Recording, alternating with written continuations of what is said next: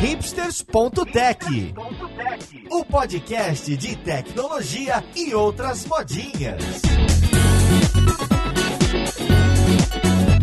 Olá, seja bem-vindo a mais um hipsters.tech. Eu sou o seu host, Paulo Silveira, e hoje a gente vai conversar sobre esse problemão que são as apps. Tá todo mundo reclamando e cansado de ter que instalar app para tudo, app de 60 megas para isso, app de 100 megas para aquilo. Ninguém tem banda, ninguém tem paciência e ninguém aguenta mais tanto push notification. E para conversar sobre as alternativas para resolver esse problema, eu tô aqui do meu lado direito com o Sérgio Lopes. Seja bem-vindo, Sérgio. Obrigado, Paulo. Vou aqui falar um pouquinho sobre Progressive Web App. Pois é, esse é um termo da moda que promete resolver diversos desses problemas e substituir muita coisa das apps nativas. E olha só que legal, eu consegui reunir quem eu considero o Dream Team, que participou de um monte de episódio de Nerd Tech comigo. Do meu lado esquerdo, aqui dentro do Google Hangouts, direto da Filadélfia, eu tô com o Maurício Balboa Linhares. Tudo bem, Maurício? É isso aí, Paulo. Aqui tá tudo muito bom, verão, tempo maravilhoso, aproveitando o, o, o calor aqui na Filadélfia. Pois é, o Maurício Linhares é o mais hipster de todos. Ele não faz crossfit, ele faz levantamento de peso olímpico para fazer jus ao nome aqui do podcast. E vamos começar.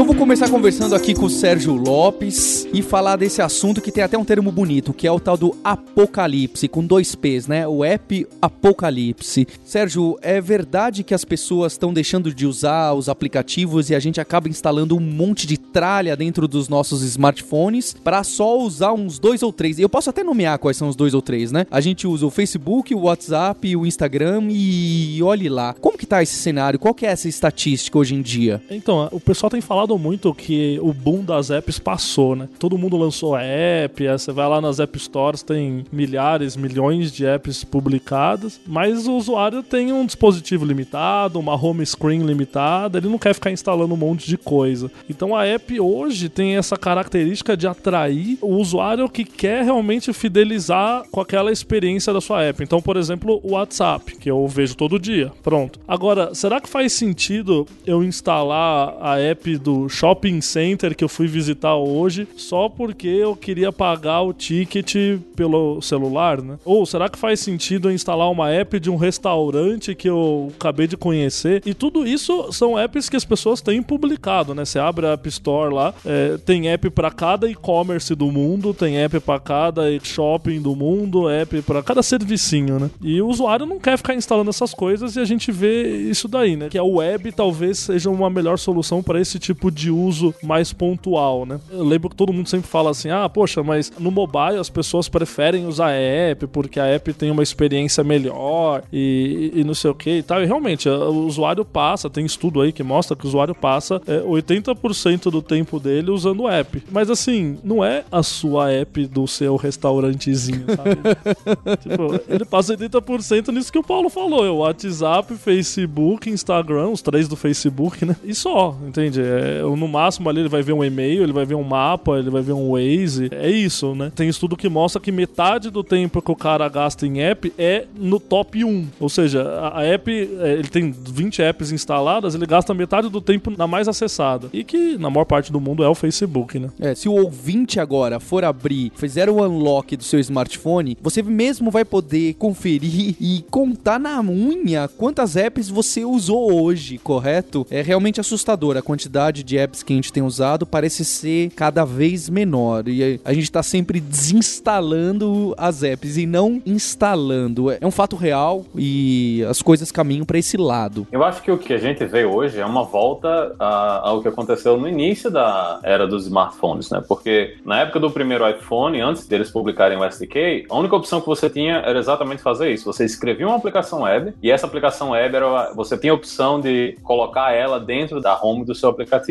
Tá? Tanto que, na época, o próprio Jobs ele era bem contra essa coisa de se desenvolver um, um SDK para o iPhone, para as pessoas desenvolverem usando uma plataforma própria, e ele queria que a coisa fosse para esse lado dos aplicativos web, mas por motivo de banda e dificuldade e tudo isso da, da época mesmo, de como as coisas funcionavam, era bem difícil do usuário mesmo aceitar isso. Né? E quando finalmente o, o SDK foi publicado, aí se tornou. Todo mundo esqueceu que essa possibilidade existia. A gente se acostumou a sempre caçar tudo pela App Store. Mas se, se você pensa, imagina, eu estou viajando e fui para, sei lá, fui para algum lugar na Europa. Então entrei lá e a cidade ela tem o seu próprio aplicativo de turismo. Eu vou ter que instalar esse aplicativo somente para usar quando eu estiver dentro da cidade e depois eu tenho que ir lá me lembrar e remover esse aplicativo do meu aparelho. Então, do ponto de vista do usuário, não é legal e se quem está desenvolvendo pensa um pouco mais no, no custo que ele tem de fazer isso aí, também não é legal do ponto de vista dele. Tá desenvolvendo um aplicativo para plataformas diferentes, se preocupando com, com as App Stores, com toda a complicação que você vai ter e principalmente quando é um aplicativo assim, que é um aplicativo que você não vai interagir com nada complexo dentro do próprio SDK. Você só quer mostrar informação e trazer coisa para o usuário. Normalmente você vai ter que, o cara vai ter que estar conectado com a internet para fazer isso. Então, hoje eu acho que tem bem mais espaço para que a gente largue essa coisa, né, de, de todo site que você entra, por favor, instale o aplicativo, senão você não consegue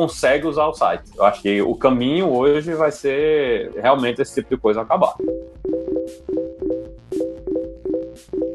Considerando esses problemas que a gente tem hoje em dia em todo esse processo de instalação, gastar espaço, gastar tempo, ser essa experiência clunky, né? Ser essa experiência estranha pro usuário, qual que é a alternativa que a gente pode ter hoje sem ser instalar uma app? Então, a gente volta para a web, né? Quando a gente fala que a app precisa ser instalada, precisa ocupar espaço no, no dispositivo do usuário e tal, a alternativa é a web, que o cara segue um link no Facebook, vê um conteúdo, fecha, abre e acabou. Ou ele faz uma busca no Google, encontra o que ele estava procurando, fecha aquela aba e acabou. A web é a mídia que favorece esse uso descompromissado, esse uso espontâneo, pontual, que não exige do usuário aquele compromisso inicial gigantesco que é, olha, para você ver qualquer coisinha você já precisa baixar 40 megas na App Store, adicionar na home screen, clicar na minha app, não sei o que e tal. Então a gente tem essa volta para web, né? E como o Maurício falou, a gente fala de web já desde a é, web mobile, desde a época do Steve Jobs lá no iPhone 1. Então, quando a gente fala hoje de Progressive Web Apps, na verdade é uma evolução de ideias que foram surgindo e que estão amadurecendo há anos, muitos anos. Não é nada assim, olha, agora virou uma chavinha aí, pronto, virou um negócio gigantesco. Não, tem gente até que fala que Progressive Web Apps é, é uma buzzword que, de novo mesmo, tem pouca coisa. E é meio verdade isso. Na verdade, é a gente tentando agora, em 2016, trazer um, uma maior atenção para a web, mas em cima de muita coisa que foi sendo construída há muitos anos. Então, acesso a coisas nativas, integração com o aparelho, integração com o sistema operacional, tudo isso foi surgindo de tal forma que hoje a gente tem um cenário bem mais positivo para a web, talvez do que a gente tinha em 2007, quando Steve Jobs tentou fazer lá a ideia das apps mobile na web e não vingou, né? Então, dando um exemplo mais concreto, o primeiro ponto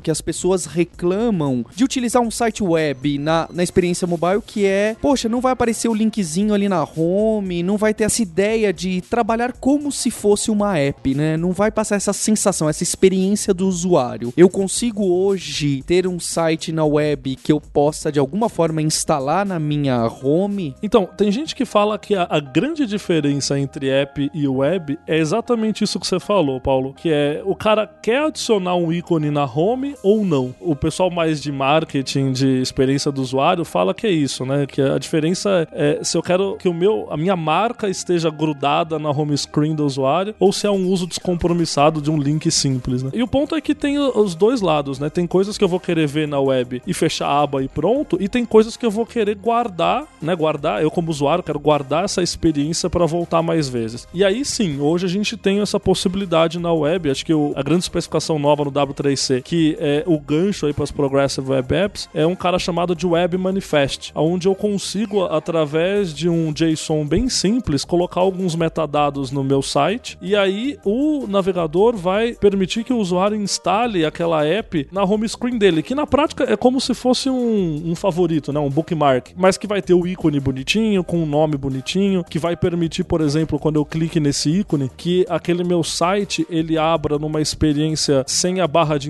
endereços do browser, que dê uma cara de app mesmo. Posso fazer ele abrir, por exemplo, full screen, se eu quiser fazer um jogo, por exemplo. E tudo isso com um JSON bem simples. Depois a gente deixa os links aí no, nos comentários, mas é, o pessoal vai ver que você cria um JSON com 4, 5 parâmetros ali e você já ganha essa capacidade de ser instalado na home do usuário, né? Deixa eu entender, eu posso já usar essa especificação do manifesto e o que, que é o Progressive Web Apps? Ele não é uma especificação? O que, que é exatamente se tem essa especificação somente para essa parte de instalação? É, boa pergunta. Assim como muitos termos que surgiram na web, tipo Ajax, por exemplo, Progressive Web Apps não é uma especificação, é um termo guarda-chuva onde as pessoas juntaram ideias e criaram. Criaram não, né? Mas onde as pessoas juntaram ideias do que seria uma experiência legal na web hoje para uma app mobile, né? Então é um conjunto de especificações que você vai usando para poder dar essa experiência melhor para o usuário. Uma delas é essa Web Manifest que me permite fazer a instalação. Mas você mesmo fala da experiência da app nativa e tal. Não é só a instalação que faz uma app nativa, né? Por exemplo, você quer trabalhar às vezes com alguma coisa que funcione offline. É, aliás, costumam ser as duas coisas que as pessoas associam com app nativa, né? É, uma app nativa é uma app que está instalada e funciona offline. Geralmente é isso que o pessoal usa como argumento contra a web, né? Versus a web. E hoje você tem também uma especificação para trabalhar com offline na web. Você trabalha lá já com Application Cache API, que é um pouco mais antigo, ou com a especificação nova de Service Workers, e você consegue ter uma experiência offline perfeita, tranquilo. Então, é, acessando coisas locais, acessando coisas remotas, fazendo cache, etc e tal. Então, junta isso, né? O offline com alguma coisa instalável, e aí você fala, ah, não, mas além disso eu quero ter integração com coisas do aparelho. Por exemplo, eu quero que a minha app tenha acesso a uma câmera, tenha acesso ao GPS, tenha acesso a recursos que geralmente eram associados à app nativa, né? Aqueles recursos de hardware. E hoje você tem, então você tem a, a especificação do Geolocation API lá que você consegue acessar a localização. Aí você tem a especificação do Get User Media para trabalhar com câmera. Então você vai juntando tudo isso e você começa a perceber que aquela sua paginazinha HTML começa a ter uma cara mais de app, no sentido de que o que os usuários encaram como app, né? Que é essa experiência mais integrada com o aparelho, seja porque está instalado, seja porque está offline, seja porque usa os recursos de hardware. Então, eu tenho outra pergunta pro Sérgio Lopes. Olha só, outra experiência que eu tenho numa aplicação nativa que geralmente está associado a isso de ser uma app é encher a minha paciência com um push notification e aparecer o íconezinho ali falando: "Você não quer comprar alguma coisa a mais?" Eu consigo fazer algo parecido com aquele push notification nativo usando alguma especificação que esteja nesse guarda-chuva dessas progressive web apps? Consegue, agora consegue. É, essa, aliás, foi uma das especificações mais recentes, que é trabalhar com push notification em cima da especificação de service workers. Aliás, quando o pessoal começou a fazer essas push notifications na web, é que essa progressive web app começou a tomar mais forma e mais volume aí na, na boca do povo, porque o pessoal falou, poxa, agora eu consigo fazer praticamente tudo que era associado a uma app nativa, né? E se você for pensar, o push notification é um caso importante e um divisor de águas gigantesco para a web. Porque quando a gente fala de push notification, eu tô falando do usuário receber uma notificação mesmo quando a app dele tá fechada. Traduzindo em código aí para web, eu tô falando de receber uma notificação e executar um código JavaScript no caso, mesmo quando o navegador e a aba do site tá fechada. Então imagina, isso muda muito a arquitetura da web, né? A gente não tinha JavaScript rodando em background e agora a gente consegue fazer isso. Agora a gente tem mil maneiras de infernizar a vida do usuário, é isso. É, tipo isso.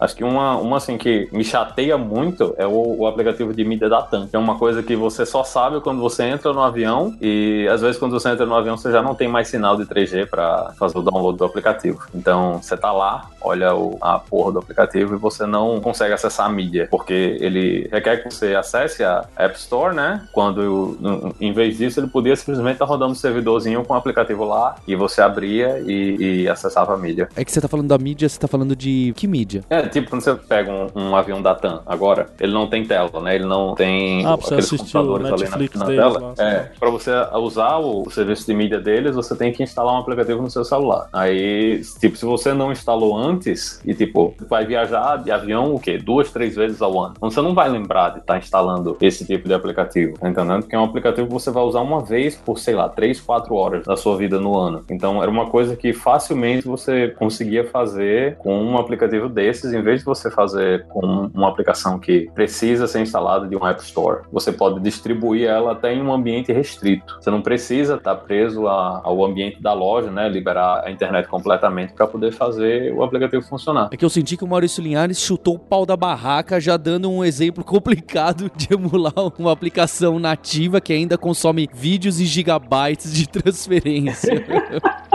Não, mas sabe, é totalmente possível na web. Eu não, não vejo problema nenhum. É, prova disso é o Netflix que funciona no navegador sem problema. Se tiver um servidor de vídeo transmitindo vídeo HTML5 lá pro navegador, tranquilo, vai funcionar no Android, no Safari, no, em tudo. E aí o que ele falou faz sentido. Você tem um servidor local, né? Geralmente e- e- esses sistemas funcionam com um servidor dentro do avião. É, um servidor dentro do avião. E se eles servissem um HTML para os navegadores, ao invés de exigir a app nativa, é, seria um exemplo fantástico mesmo. Pois é, ninguém precisa baixar nada. Você fala assim, ah, eu, eu não instalei antes de precisar, né? É, um, outros cenários clássicos é do tipo, ah, instale essa app aqui pra ver o negócio do metrô. Hora que você tá dentro no metrô, né?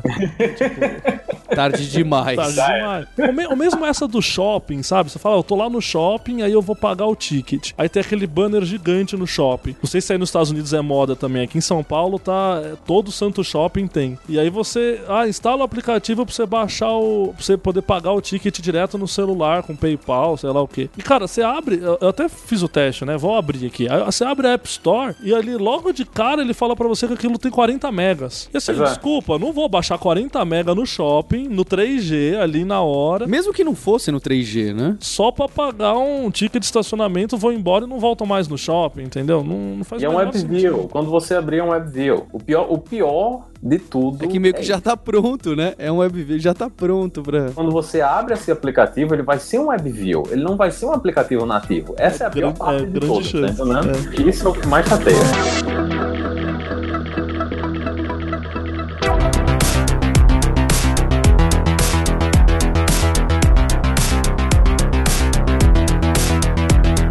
Então vocês estão me falando que eu já consigo criar uma aplicação web que tem essas características de uma aplicação nativa. Ela é instalável, ela pode trabalhar com recursos offline, ela tem um push notification e outras características que a gente sempre preza nas apps nativas. Então eu diria, ah, então vamos migrar todo mundo para as Progressive Web Apps. E, e posso te interromper, Paulo? Tem um outro ponto que, assim, não é. O, o grande legal do Progressive Web Apps é que não são só as características que a gente preza nas apps nativas, são também as características que a gente preza na web. A, a beleza do negócio é que a gente está misturando a web com essa cara de app. Então, por exemplo, quando a gente fala de web, um grande ponto forte da web é a questão de ser tudo linkável, né? As URIs, ou as coisas endereçáveis e tal, né? O pessoal teórico aí de HTTP ama essa coisa de, De URIs. ser hipertexto, né? Hipertexto, exato. E você tem toda essa plataforma que a gente acabou de falar de push, de offline, etc., sem perder a natureza, o core da web, que é a questão dele ser multiplataforma, dele ser portável, dele ser baseado em links, dele ser aberto, de eu poder compartilhar um link para um determinado conteúdo interno da minha app, lá no WhatsApp, por exemplo, e eu ter certeza que quem vai receber vai conseguir olhar esse link, entende? Coisa que hoje com app, é, a gente perde essas coisas, né? A app lembra a gente muito aqueles sites em flash de antigamente, né? Que Você não era nem indexável pelo Google, né? Hoje até é, né? é, assim, mas tinha aqueles outros complicado. problemas, não era linkável. ah. É, exato. Então imagina, é o poder da web Mais- essa- mais essas coisas de app, você tem essa. Entendi. Então você tá me prometendo algo como uma experiência de uma web nativa plus. Então, por que que não tá todo mundo indo pra esse lado? Qual que é a limitação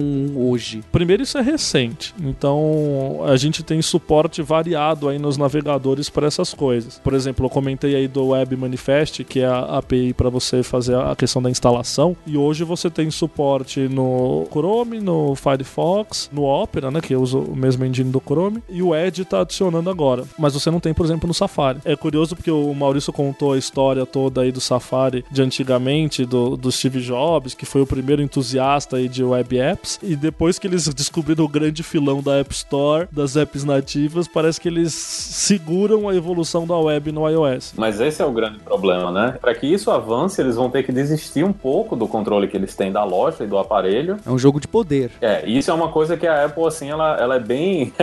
ela historicamente ela é bem resistente a aceitar esse tipo de mudança. Até porque eles são bem restritivos com a loja. Como o pessoal vai monetizar os aplicativos na loja e se de repente eles abrem para que qualquer pessoa construa aplicativos e instale aplicativos de qualquer forma, como é que eles vão garantir o fluxo de dinheiro que eles recebem? Então imagina você pega um aplicativo como o Pokémon Go, por exemplo. Então a forma principal de fazer dinheiro do aplicativo é com in-app purchases dentro do próprio aplicativo. Então você vai lá, você compra alguma coisa usando a sua conta da Apple Store e a Apple ganha dinheiro em cima de cada venda dessas aí. Se você fizer o seu próprio aplicativo web que não passa pela App Store, como é que a Apple vai monetizar você? Pois certo? é. Como é que ela vai ganhar dinheiro em cima do aplicativo que você está construindo? Então, É, Eles lançaram o Apple Pay na web recentemente, né? É um jeito aí da Apple ganhar dinheiro em cima até da web. Mas você tem que usar Apple Pay, né? Se você usar você, você tem que decidir usar. Você não, você não tem a obrigação de usar por estar rodando no iOS como é hoje, né? Que se você constrói o seu aplicativo, se publica ele na loja, a não ser que você seja um Uber da vida, você vai ser obrigado a fazer todos os seus pagamentos via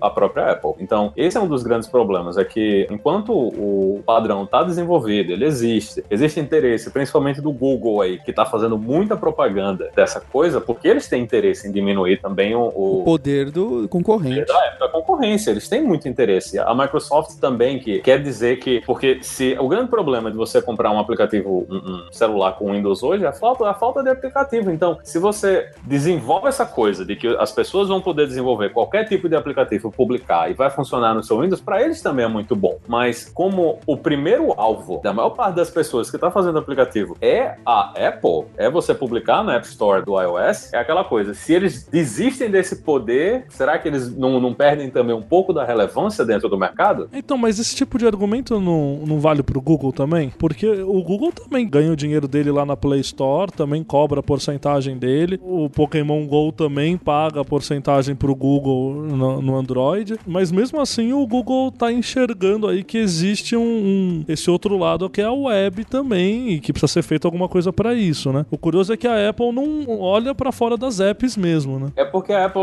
não tem como fazer dinheiro de outras coisas. Essa é a grande diferença do Google para todo mundo. É, o Google pode monetizar de alguma outra forma que talvez a gente nem enxergue hoje, nem eles enxerguem hoje. É, e assim, o grande negócio do Google é ads. Não existe nenhum outro negócio. Quem paga todas as contas do Google são os ads que você vai ver na busca. Então, pro Google, tanto faz se eles estão ganhando dinheiro ou não com o Android, tá entendendo? Então, eles, eles- o Android podia ser uma parte da infraestrutura deles de lucro zero. Ela não, não gera nada de lucro. O, o dinheiro que eles jogam lá volta zerado. Mas, na hora que você instala o seu aplicativo com Android, ele vem com todos os serviços do Google instalado. Então, por mais que eles não façam dinheiro com o Android diretamente, eles vão fazer dinheiro com você usando as ferramentas do Google. Então, uma coisa que a gente tem que se perguntar, por que, que o Gmail era de graça com um gigabyte de espaço na época que ele lançou? Porque o Google queria que você utilizasse aquilo ali e eles pudessem garimpar aqueles dados para mostrar anúncio para você. Então, a grande diferença é que o Google ele quer que mais pessoas consigam usar a web, consigam usar os serviços deles, porque eles vão monetizar o usuário de várias formas diferentes. Mas a Apple ela só monetiza quando você compra um aparelho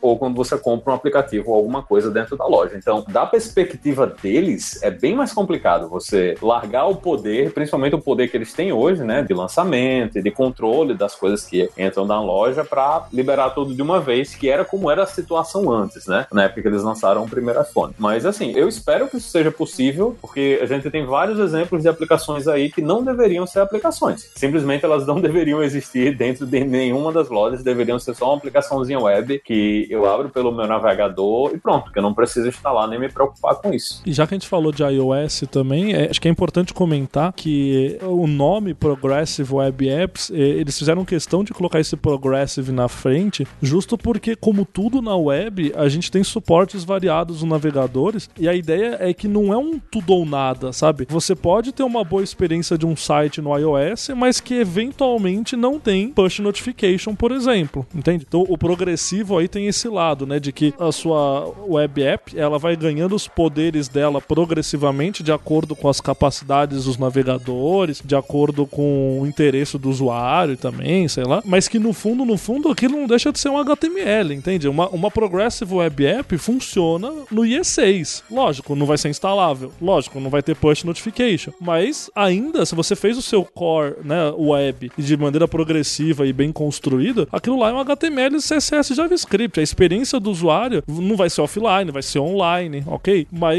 o cara consegue acessar. É bem diferente do nativo, é onde é tudo ou nada, né? É aquilo, eu lanço meu app para Android para iOS e como o Maurício Linhares falou, se o cara tiver um, iPhone, um, um Windows Phone ou mesmo um iPhone mais antigo, um iPhone mais antigo, ele não instala, entende? E a, a web tem essa questão é, retrocompatibilidade. É, retrocompatibilidade, essa questão democrática, né, de que todo mundo acessa com níveis diferentes de suporte, claro, mas todo mundo acessa e uma web app bem construída, ela é portável realmente pro infinito, entende? Bem diferente de app nativo. Bem, eu continuo comprando a ideia da Progressive Web Apps, mas a gente já citou o primeiro ponto que não tem suporte no iOS, que é essa brincadeira de tornar a web app instalável. Tem, tem aquele que o Maurício falou de 2007. Aquilo que o, o, o, Steve Jobs anunciou em 2007, até hoje funciona no Safari. Só que assim, é uma versão tataravó desse Web Manifest que a gente tem hoje. Dá para fazer instalar, tem mil limitações, mil coisas, é proprietário da Apple e tal. Mas assim, só pra gente ser justo aí com a Apple, daria para fazer uma solução que usa o Web Manifest nos navegadores mais novos e as meta tags específicas da Apple pro iOS, né? Certo. E sobre os, os outros recursos principais, como trabalhar de forma offline e o push notification. Eu tenho suporte em todas as plataformas grandes. Então, o offline, ele tem uma história curiosa aí na web, porque a primeira especificação em torno de suporte ao offline se chamava Application Cache API. Esse cara surgiu muito tempo atrás, na época justo dos primeiros iPhones. Então, o, todos os browsers têm suporte, até o IE, até o iPhone, até o Safari tem suporte para essa Application Cache API. Só que essa é uma especificação muito limitada o, o, pessoal fala que ela tem sérios problemas aí de facilidade para escrever, não é todo tipo de app que você encaixa dentro dela, enfim. Por isso que surgiu essa especificação nova dos Service Workers, que é a especificação da moda hoje. O Service Worker não tem no iOS, mas de novo, pensando nesse negócio progressivo, você poderia implementar no iOS com o Application Cache e nos navegadores mais modernos com o Service Worker. Claro, você vai falar, ah, mas é retrabalho. Bom, a outra opção seria no iOS é, exige estar online, também é uma opção continua funcionando, entende? Como o core é web, o core é HTTP e HTML. Se o cara não tiver suporte Service Worker, funciona de boa, né? E a outra pergunta que você falou do push notification. O push notification, ele exige o uso de Service Workers, então aí esse cara não tem como fazer no iOS mesmo. Algumas decisões que precisam ser feitas se você vai adotar essa abordagem da Progressive Web Apps. Eu tava pensando uma outra coisa. Quando a gente quer instalar a app lá do estacionamento, é raro, mas talvez alguém queira. ele vai lá procurar na App Store ou no, no Play Store ou seja onde for. Se essa app for uma Progressive Web App e se for um site, talvez o usuário não tenha essa intenção de falar, já sei, vou buscar no Google, porque talvez essa app seja uma web app. Então será que eu vou perder esse poder de estar tá lá a minha app registrada numa das stores dos vários aparelhos? Deixa eu contar uma anedota. Eu dei uma palestra um dia sobre esse assunto no evento, que a, a sala cheia ali, eu perguntei quem aqui já instalou app de estacionamento de shopping. Uma pessoa levantou a mão. Aí. Sofreu bullying. Aí ele falou, mas é porque eu desenvolvi uma das apps do, de um do shopping.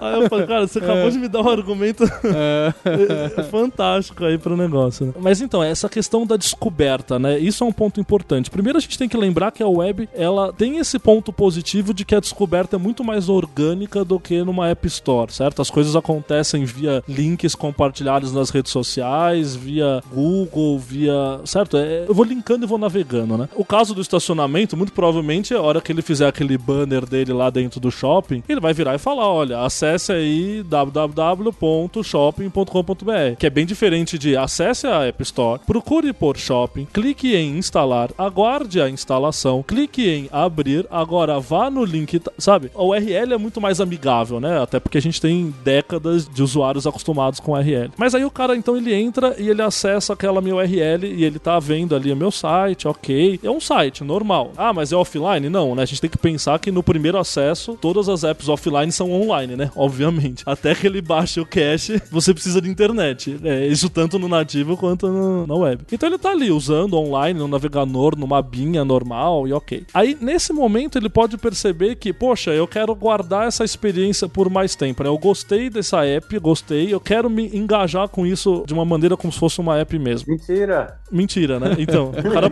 Exato, né? Tem esse lado, o cara não quer, né? Mas vamos dizer que ele quer, né?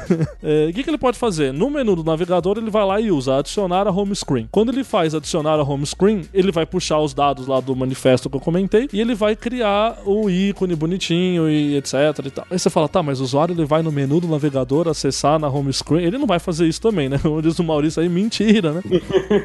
então, os navegadores eles estão estudando formas de proativamente convidar o usuário a guardar essa experiência, né? A gente fala muito esse termo, né? Guardar a experiência, porque é, é meio que isso que significa pro usuário adicionar na home, né? É guardar aquela experiência para mais tarde, né? Do ponto de vista de UX. E o navegador, ele tá convidando o usuário a guardar isso. Em que momento? Então, hoje, por exemplo, no Chrome, o Chrome é o que tá liderando essas pesquisas de qual é o melhor momento para falar pro usuário instalar alguma coisa, né? Então, hoje no Chrome eles têm uma métrica que é o seguinte: se o usuário acessar o seu site algumas vezes e ele perceber que você tá gostando do site, o Chrome mostra um banner que a gente chama de um install banner, então um banner de instalação nativo do Chrome, não é na sua app, não é no seu HTML, porque ele identifica que o seu HTML tem o tal do JSON que eu falei, aí ele fala pro usuário, usuário, você já voltou aqui mais de uma vez, você não tá afim de colocar na sua home isso daqui? E pronto, o usuário vai lá e adiciona. Repara, é a mesma ideia daqueles banners que, né, como... Aqueles banners chatos. Aqueles banners chatos, só que assim, os caras viraram o jogo, né? Eles mostram o banner na hora certa, e eles estão refinando isso para tentar descobrir qual que é a hora certa. Pra você ter ideia, nas primeiras versões, o Chrome, ele aguardava que você visitasse o site mais de uma vez, em dias diferentes ao longo de X semanas. Depois eles descobriram que, na verdade, se for mais de uma vez no mesmo dia, já seria suficiente. Então, eles estão refinando essa lógica. Mas imagina num sentido amplo, né? Imagina que o Chrome descubra, do ponto de vista de engajamento do usuário, qual é o melhor momento para convidar ele a instalar a sua app. Você não prefere isso, ao invés de você enfiar um, um negócio no meio do seu HTML que logo no primeiro acesso fala, pelo amor de Deus, instala a app, porque eu preciso justificar o meu budget que eu gastei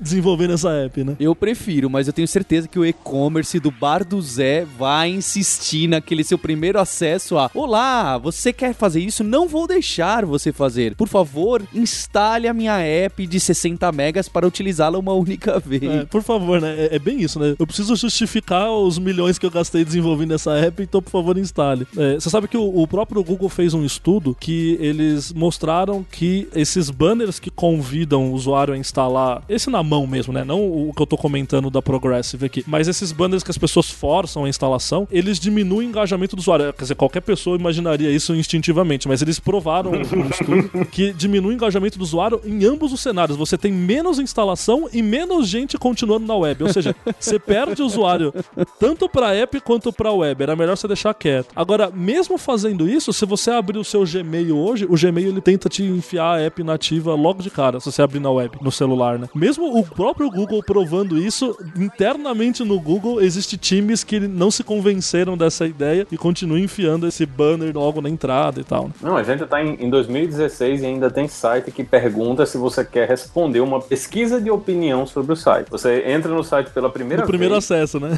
É, no primeiro acesso e o site, por favor, você gostaria de responder uma pesquisa de opinião no meu site? Cara, eu não sei nem o que é esse site ainda. Você quer que eu responda uma pesquisa de opinião? É isso aí. Tem muita coisa assim, principalmente aplicativos que são coisas que você não faz uso constante, né? Eu acho que existe essa ideia, sei lá, se é de marketing ou se é essa coisa de growth hacking, né? Que é a moda agora para quem tá trabalhando em startup, essas coisas, que o que importa é a quantidade de pessoas que instalou o seu aplicativo. Você não está preocupado com o engajamento do usuário com a ferramenta, que na verdade é o que conta, né? Então imagina que tem um site famoso desses de turismo e de restaurante que quando você faz uma pesquisa dele pelo site móvel, ele não mostra todos os resultados. Caramba. Vai, ele vai mostrar lá o resultado, quando você entra na página do, do resultado específico de um restaurante ou de alguma coisa dessas, ele coloca lá. Para ver mais, instale o nosso aplicativo. Não era o, o Reddit ou o Quora que fazia isso também? Você não podia ver, você podia ver só a primeira resposta da thread. O Quora faz isso quando você não tá logado. Se você não tá logado, ele não deixa você visualizar o Mas que o ele tentava conteúdo. empurrar a app, né? Não sei. É, eu lembro que o Quora, hoje ainda eles fazem isso. Se você não tá logado, você não vê as respostas, né? Mas Fantástico. o, o de aplicativos eu não sei. Mas tem esse site famoso de hotel que muita gente aí vai se lembrar. Que quando você entra no resultado, ele não mostra todos os reviews. E para você visualizar tudo, você tem que clicar para instalar o aplicativo. E é uma coisa assim que é estúpida, porque imagina, eu acabei de sair da empresa, eu tô com os meus amigos, eu quero saber um, re- um restaurante aqui próximo de onde eu tô e eu só quero fazer a busca, encontrar o restaurante e ir embora. Eu não quero instalar o seu aplicativo, porque eu não vou interagir. Quando, quando é que eu vou interagir com esse aplicativo outra vez, tá entendendo? Então, eu acho que também existe essa coisa que o pessoal que está desenvolvendo aplicativos móveis, eles têm que entender que não é somente quantas pessoas instalaram o aplicativo, mas é como é que a gente está interagindo com a aplicação e, cara, como é que você vai me monetizar se você já me emputeceu na minha primeira interação e eu nunca mais voltei? Além de tudo, você quer dinheiro. Eu gostaria de lhe dar dinheiro, mas você não quer receber o meu dinheiro. Então, isso é outra coisa que a gente tem que se preocupar, porque eu não vou instalar o seu. Imagina, se você faz um aplicativo hoje para iOS, você usa Swift. Swift não vem instalado, o SDK do Swift não vem instalado lá na, na sua aplicação. Então, eu acho que hoje o tamanho mínimo de um aplicativo com Swift é o quê? São 60 megas. Então, eu tô no, no meu 3G morrendo da operadora e eu vou queimar 60 megas do meu 3G para instalar o seu aplicativo para ver o resultado dos reviews? Não vou, cara. Isso porque você tá nos Estados Unidos, né? E a gente aqui, então. Mas é, mas é, mas 60 a, realidade, aqui é dinheiro, pô.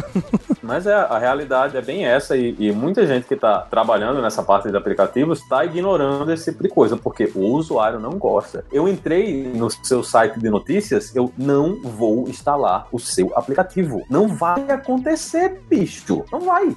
Mas eles continuam teimando e mostrando a porra do banner para instalar o aplicativo do site de notícias. É, eu vou até dar um, um spoiler aí do Nerd Tech que vai sair essa semana lá no Jovem Nerd, mas tem muita gente que fala que uma outra solução, bem paralelo a esse assunto que a gente tá falando, pra essa questão do engajamento e tal, são essas coisas de chatbots, né? Que aí eu, eu simplesmente adiciono alguém lá no Facebook Messenger ou no meu WhatsApp, converso com aquele chatbot e vou embora e pronto. Não precisa instalar nada, né? Não sei, aí tem gente que fala que é o futuro, tem gente que fala que não, a gente vai pagar pra ver. Mas a gente fala um pouco sobre isso no próximo episódio aí do Nerd Tech, né?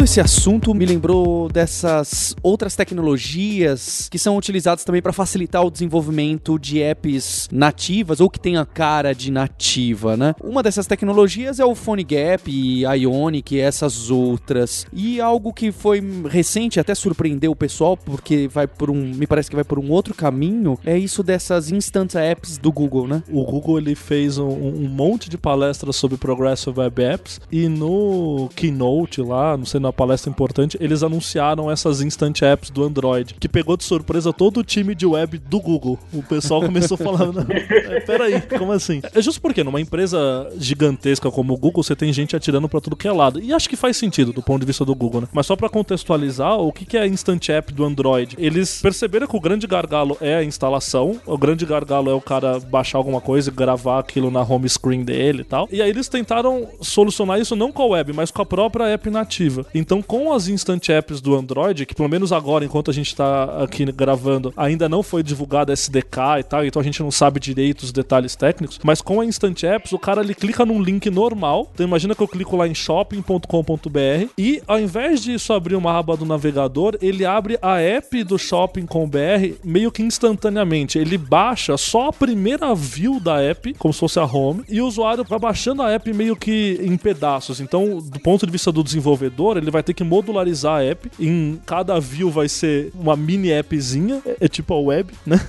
A gente tá reinventando os HTMLs, mas tudo bem. Mas que o cara clica, ele baixa e abre instantaneamente sem gerar um ícone na home screen, sem gerar uma instalação. Aquilo fica em algum lugar meio é, No limbo. temporário ali. A hora que o cara termina de interagir com aquilo, aquilo lá morre pronto, não ocupa espaço, não ocupa ícone na home, nem nada do tipo. Então é uma proposta um pouco diferente e sem suporte do- das outras plataformas. Plataformas. É, o Google que inventou agora no Android, né? Então, mas eu acho que a Apple vai gostar dessa ideia. Como disse o, o Linhares, você tem aí a, a, Apple gostando das App Stores, gostando de ganhar dinheiro ali monetizando, não sei o quê. A hora que eles verem essa ideia do Google, eles vão falar: Meu, vamos copiar isso aí porque vamos deixar as pessoas ainda dentro do nosso ecossistema, né? Mas ainda não resolveria o problema de eu ter que desenvolver para mais de uma plataforma. Não resolveria esse problema, resolveria. E, e, vários outros mesmo. O Google ele divulgou um FAQ, por exemplo, sobre os Instant Apps, onde ele fala que esses módulos individuais da sua app não podem ter mais de 4 megas. Para mim isso é um absurdo, não devia ter mais de 200 KB, né? Você vai clicar no link, é, 4 megas, 4 megas não, não é uma view, 4 megas é... Dá quase um episódio inteiro do Hipsters aqui. Exatamente.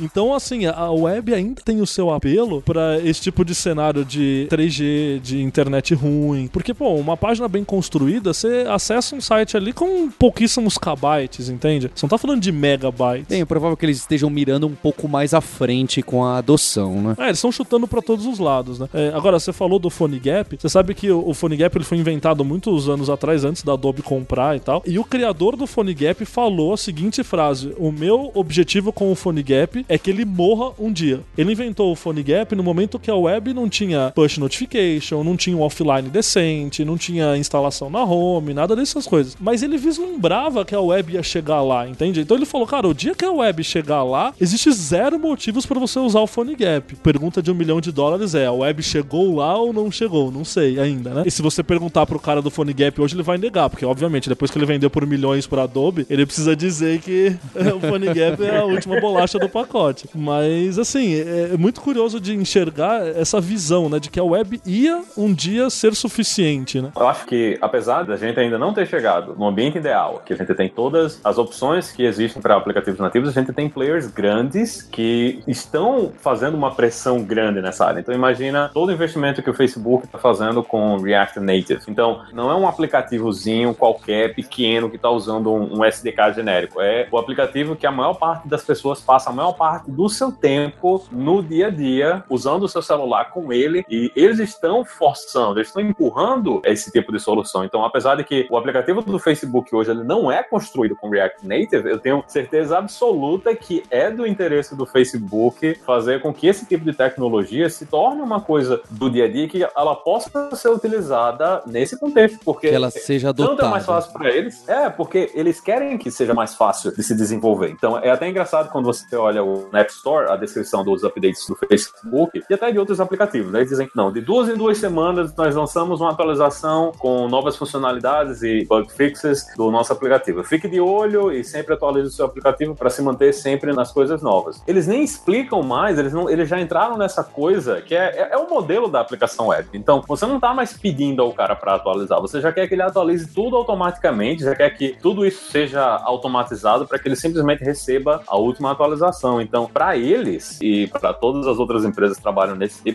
a gente vê isso no Slack, vê isso no Twitter e outros aplicativos aí, é, mais nessa área de aplicativos sociais, eles querem que as pessoas continuem atualizando, querem que as pessoas continuem pegando as últimas funcionalidades e quanto mais fácil for para que eles façam esse tipo de coisa, mais a gente vai ver a pressão em cima dos donos das plataformas, né? Nesse caso, quem está mais devagar ainda é a Apple, para que isso avance. E é muito bom que não sejam mais a, aquelas startups pequenininhas usando esses, essas ferramentas como Phone Gap, Ionic, essas coisas somente que estão dizendo para a gente seguir nesse tamanho. É muito importante que tanto o Google está empurrando essa coisa dos Progressive Web Apps, quanto o Facebook com essa coisa do React Native. E você sabe que você falou desse negócio do manter o aplicativo atualizado. Isso a web brilha, né? Porque você acessou na web e você está atualizado. Pronto. Mas é bem curioso porque a gente às vezes tem uma visão enviesada, por exemplo, aí, né? De pensando, sei lá, você no mercado americano, a gente pensando aqui no mercado paulistano de pessoas de tecnologia. E a gente não sabe como é o mundo aí fora, né? Mas existem vários estudos que o pessoal mostra o padrão de uso, por exemplo, de usuários na África, na Ásia, e eu diria que até no interiorzão do Brasil é capaz de ter coisas parecidas, mas de que o 3G e as redes são tão caras em certos lugares do mundo que as pessoas não atualizam as apps. Você sabe que, no caso não com iOS, né, mas com Android, as pessoas começam a, divulgar a passar pendrives com um monte de APKs numa versão X. E aí o usuário lá na Nigéria, ele instala o Facebook na versão do pendrive que tá rolando ali na comunidade. Pra economizar e talvez também por causa de compatibilidade de versão. Não, porque ele não quer, ele não vai baixar isso, entende? Imagina que assim, em alguns lugares, isso no interiorzão do Brasil também é assim. A gente não tem banda larga, a gente não tem computador, a gente não tem Wi-Fi. 3G é a internet do cara. É o primeiro acesso à internet dele é 3G e o 3G dele é caro. Ele não vai gastar 20 mega por semana fazendo update do Facebook. É um comportamento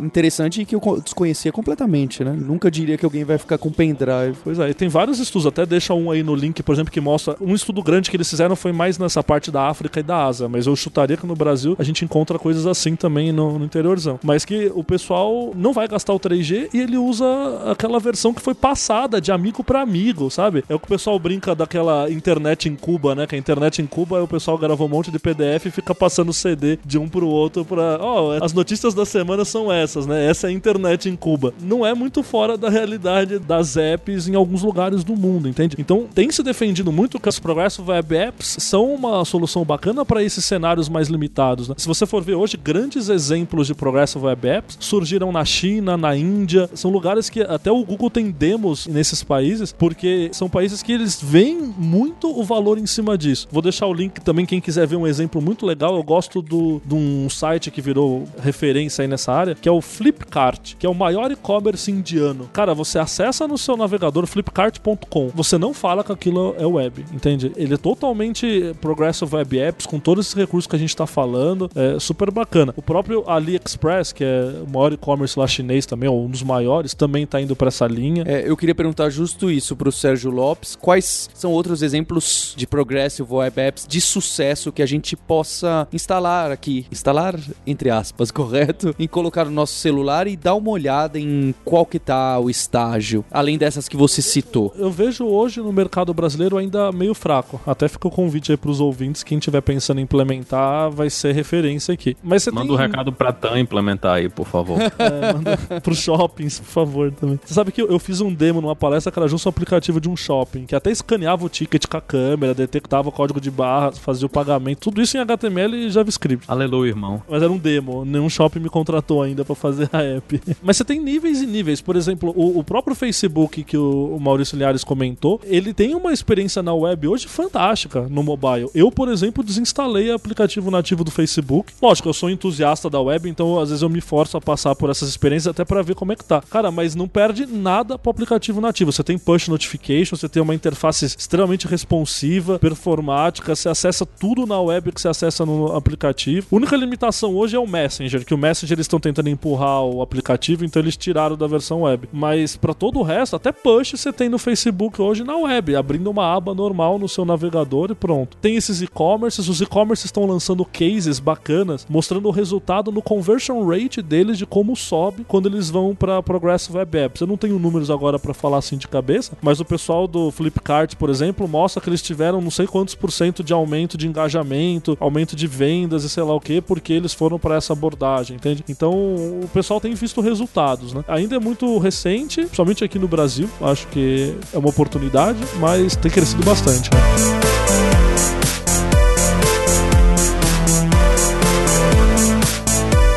Como recado final para você ouvinte, fica aí o convite para você aprender mais dessa tecnologia nova, desse conjunto de especificações que tem o nome de Progressive Web Apps. O Sérgio Lopes e o Maurício Linhares estão deixando uma lista aqui de links dessas especificações e de alguns sites que já utilizam essas abordagens para você aprender um pouco mais e poder ir mais a fundo nesse assunto. Então, pessoal, pra gente ter uma ideia de o quão desesperador é a situação agora pra quem tá escrevendo aplicativos, tirem um screenshot da home screen de vocês e coloquem aí nos comentários pra gente ver aí a toda a variedade de Facebooks, Twitters e Slacks que a gente tá utilizando no dia a dia. Mandem aí. Boa ideia, Maurício. Vou colocar a minha aqui já como primeiro comentário para ver que eu só uso. Eu não tenho nem Facebook. Vamos ver o que, que vai aparecer por aí de maluquice. Quero ver se alguém tem aplicativo de shopping na home screen dele. Então eu queria agradecer ao Sérgio Lopes e ao Maurício Linhares pelo tempo, por mais um episódio do hipsters.tech e em especial o agradecimento a você ouvinte pelo seu download, pela sua assinatura aí no feed. Eu espero você na próxima terça-feira em mais um episódio. Tchau.